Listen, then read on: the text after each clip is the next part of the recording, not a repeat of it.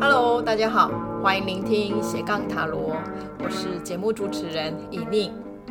呃，今天我要跟大家聊的话题呢，想要谈一张大牌哈，呃，这一张大牌叫做节制哈。因为上一周呢，我刚好发生了一点小意外哈，就是我的脚受伤哈，然后有呃一点点的，就是骨头裂开 哈。结果这一点小裂开，其实对生活带来了非常大的不方便哈，因为呃就是痛，还有要休息哈，所以呃。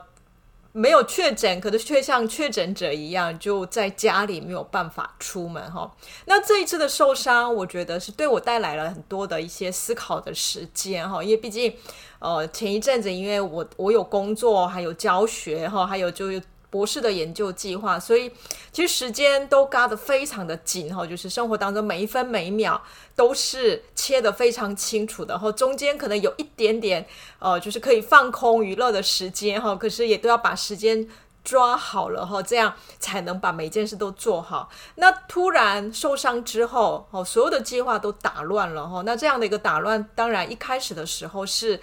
哦，有点慌乱，跟也有一点点气馁跟生气的，哈，就是说，哎呀，刚好这么忙的时候，为什么要出这个问题？哈，可是，呃，再过一段时间之后，我发我发现说，其实这样的一个受伤，或许。可以给我们一些其他的哈，重新安排自己的生活的一个机会。那会有这样的一个转念呢？当然也是因为这有塔罗牌啦哈。那每一次如果我生活当中发生了一些，就是我感到情绪已经开始起来了，或者是我对某些事情的态度是用比较哦负面的一个情绪在对应的时候，我会呃需要转一个念的这样的情形下，我就会利用塔罗牌哈，尤其是像大牌，我觉得是一个非常好用的。哦，一个图像哈，所以像这一次的受伤，我也会用呃大牌来抽牌，最主要其实就是想要知道说，呃，我受伤这件事情哈，在目前的我的生命状态里面，我可以用什么样的意义来看待它？所谓的意义，就是指的是我可以用什么样的观点理解这件事情哈。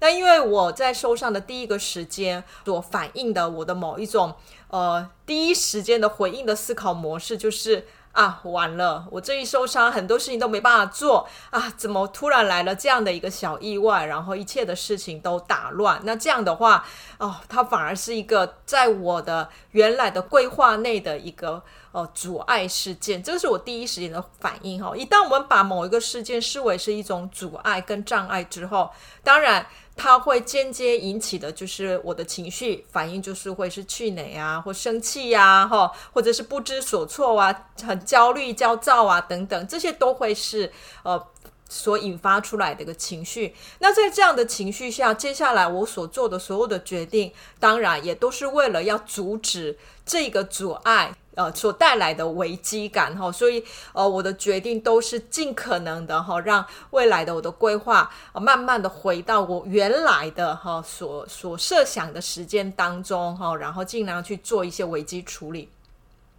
可是，其实是受伤，他也可以有很多的不同的观点哈。就说我这个第一个时间看待事情的观点，未必一定是最好的哈。所以会想要用大牌来抽牌，然后想去借用一下不同的图像，然后理解一下，就说，诶，呃，一件事情发生了。到底除了我所熟知的，然后我惯用的这些看事情的观点之外，还有哪一些观点其实也可以带动我们其他的思考哈？所以，哦，我就针对这一次的一个受伤，我就抽了一张大牌，诶，结果有趣的是，我竟然抽到的是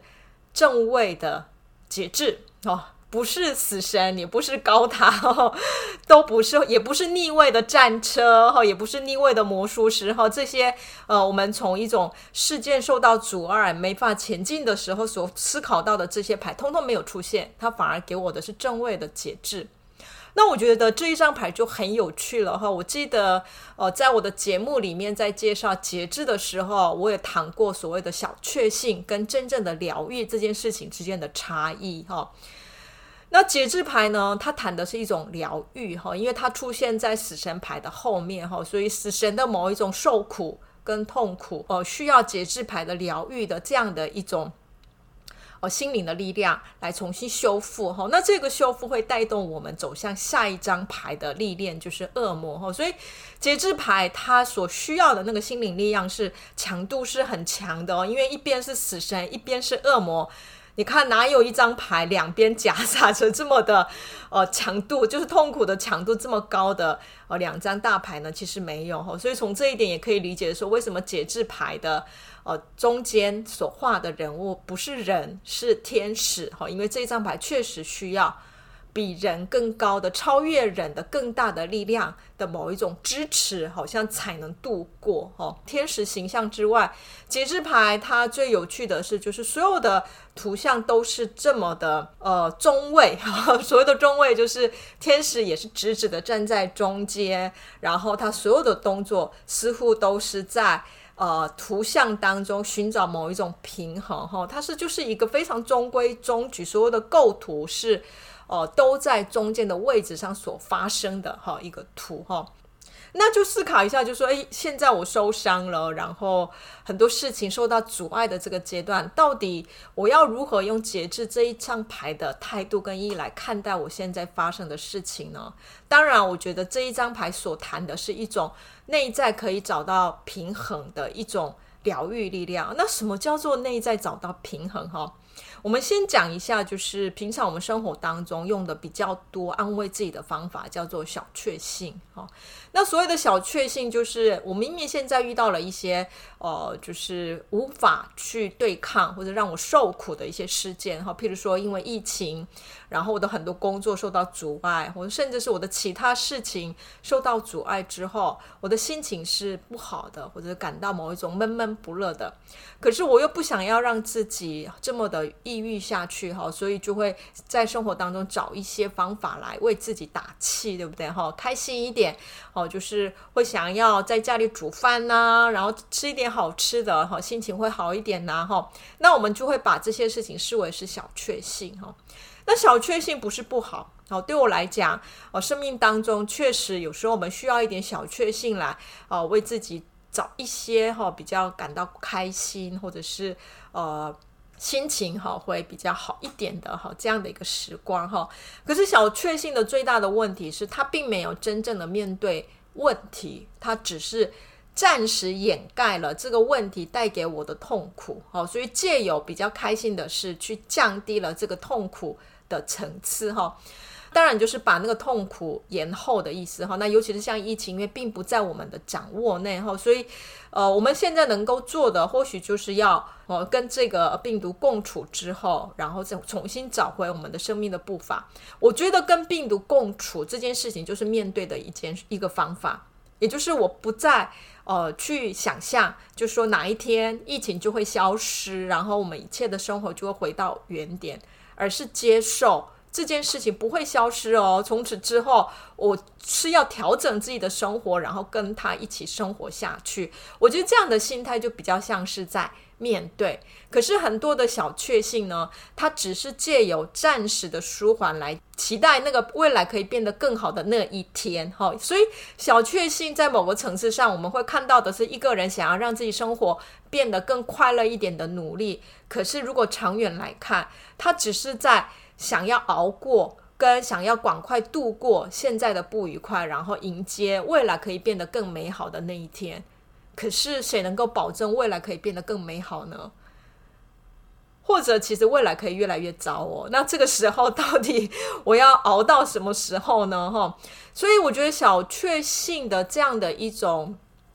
应对事情的方式，在长远来讲，哦，它并没没有办法。呃，形成一个更为积极的哈，更为可以帮助我们一个人成长的一个方向，呃的一个解决方式哈，所以反而我觉得我要谈的疗愈哈，比较不是这样的一个小确幸哈，我要谈的疗愈是真正可以带动我们成长的这样的一种呃应对事情的方法。那这个成长当中，当然第一个。很重要的一件事就是要面对了哈，不管那件事情是多么的痛苦，或者是它是呃，我面对了，我会带出非常多的情绪也好，可是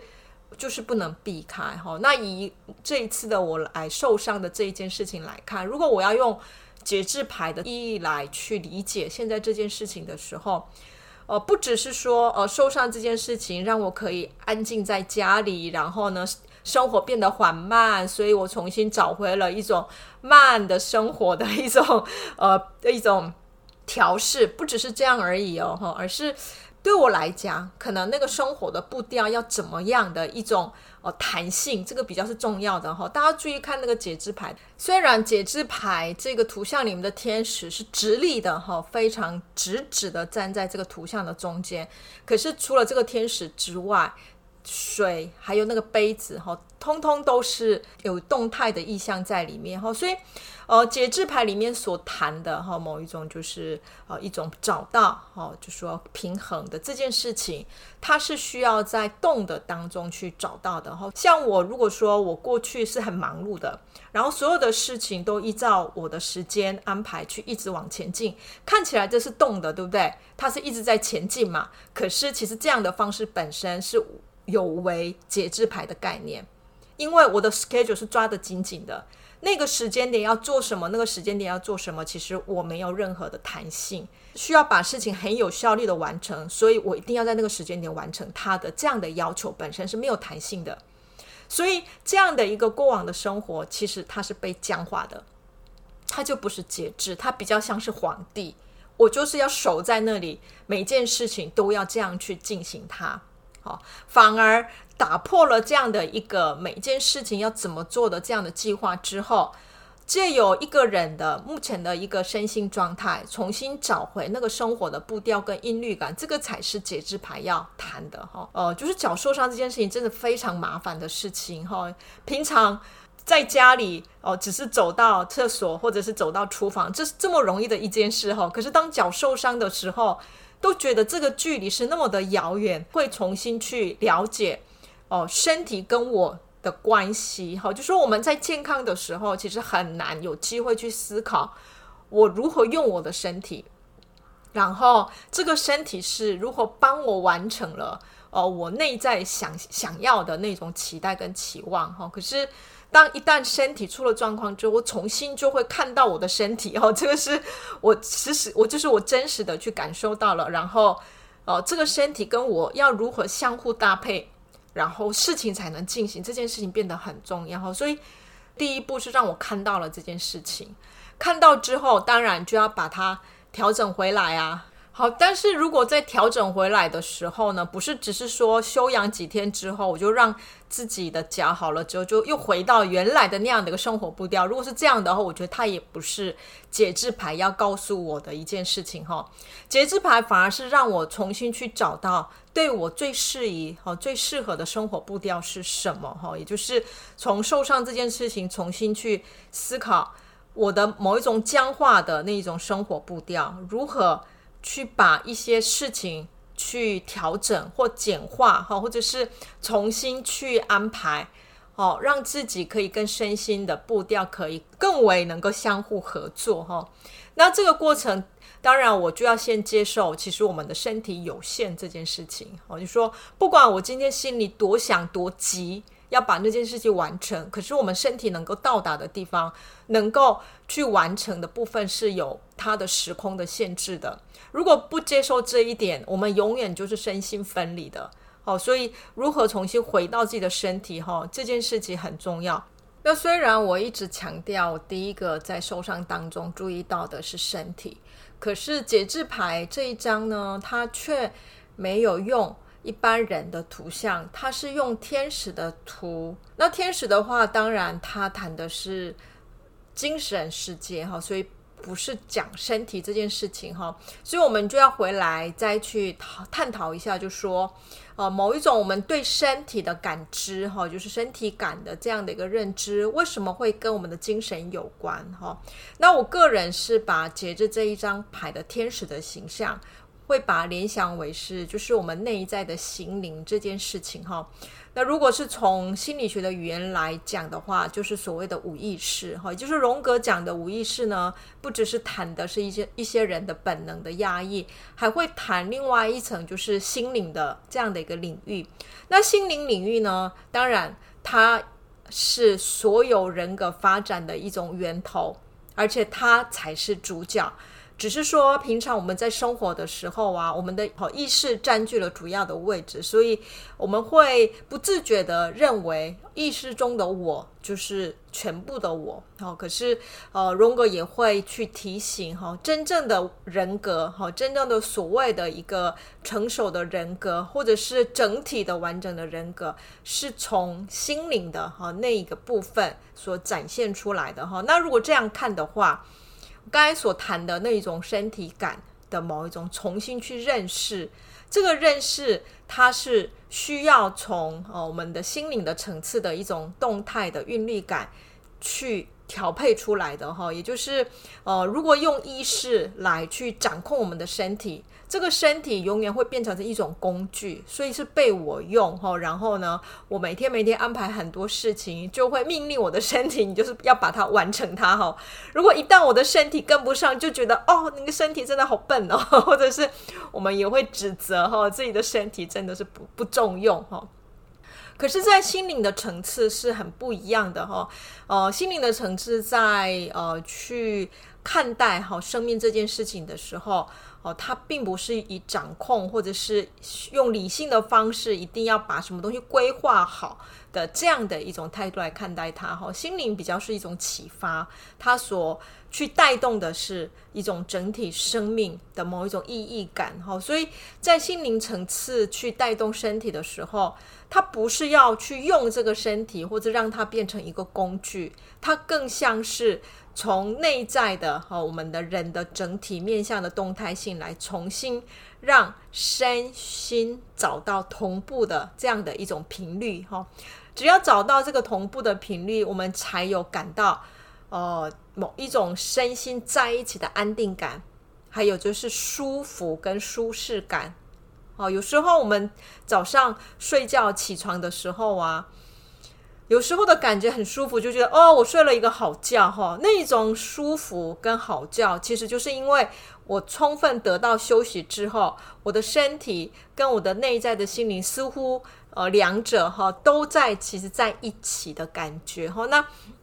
如果我就觉得哎呀，我怎么晚上那么多梦啊，然后我都没有睡好，然后早上起来就觉得很累哈，那就是。呃，某一个地方，不管是身体也好，我的心灵也好，就是一直没有得到充分的休息，然后两者的距离一直都很遥远哦。所以，我觉得某一种舒服感或者是舒适，其实简单来讲，它就是让身心哦合一的这样的一种历程哈。当然讲起来很简单，可是要怎么做到，这才是功夫哈。